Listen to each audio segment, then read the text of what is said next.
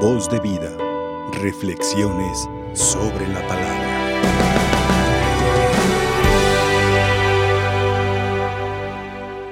Hermanos y hermanas, hoy descubrimos en la liturgia de la palabra cómo es que continuamente el ser humano es pervertido por algo que nosotros conocemos como poder. Sabemos que el poder solo es dado por aquel que viene de lo alto. Y el poder es para saberlo ejercer con justicia. ¿Y cómo es saberlo ejercer con justicia? Dándole a cada quien lo que le corresponde. En este caso, amando a los demás como yo he sentido la experiencia del amor de Dios. Y más o menos este ejemplo que acabo de escuchar en el Evangelio me hace recordar una historia de una enfermera que yo conocí, que arrepentidamente ella se sentía culpable por algo que había hecho. Ella era jefe de, jefa de enfermeras y acuérdense que cuando uno tiene el poder a veces comete errores. Y esta mujer descuidadamente dejó la puerta de los medicamentos abiertos y que se pierde una cierta cantidad de medicamentos. Entonces ella y otra de sus compañeras estaban en un turno en el hospital. Y ella muy en el fondo dijo, de que me corran a mí, que corran a la otra porque está más joven y ella no tiene nada que perder. Entonces, aquella jefa de enfermeras hizo que corrieran a su compañera echándole toda la culpa. Y de aquí ella estaba arrepentida porque sabía que su compañera tenía una familia que mantener y ella no tenía familia. Y solo es por un abuso de poder. ¿Y qué es lo que a ella le reclamaba en su interior? El haber injustamente echadole la culpa a una persona. Y así a veces nosotros podemos tener actitudes en nuestra vida. Podemos difamar, podemos lastimar, podemos herir a todas aquellas personas que están en nuestro entorno solo por buscar un beneficio.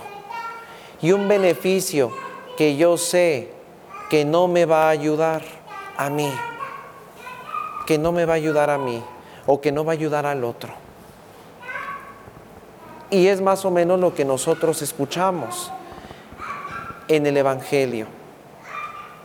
Cuando nosotros no nos dejamos iluminar por el Espíritu de Dios, siempre vamos a hacer lo posible para acallar todo lo que venga de Él.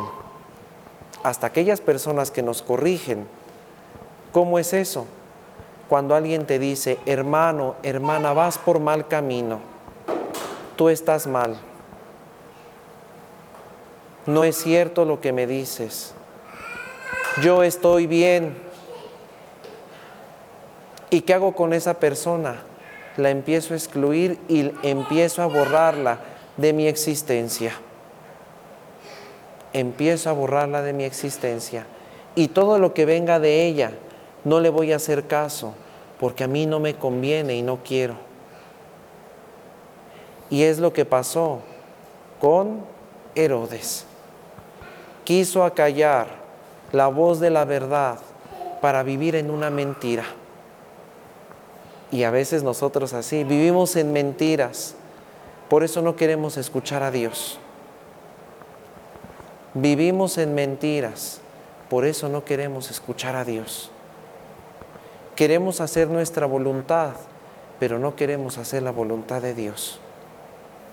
¿Y por qué nuestra voluntad? Porque nos conviene. Y no nos conviene la de Dios. Porque sabemos que Dios pide esfuerzos. Porque sabemos que Dios no nada más pide esfuerzos, sino pide lo mejor. Y lo mejor de ti, no de los demás, porque a veces estamos acostumbrados a ver las exigencias que Dios puede darle a los demás, no, tú ves las exigencias que Dios te está dando a ti. ¿Y cuáles son esas exigencias? Mayor oración, mayor entrega, comunión, confesión, perdón, menos rencor, más prudente en mi boca, en mi lengua, antes de hablar, pensar las cosas antes de decir. Esas son las exigencias que Dios te pide. Y más, esas son unas de tantas, unas de tantas. Por eso debemos de saber administrar aquello que Dios nos confía.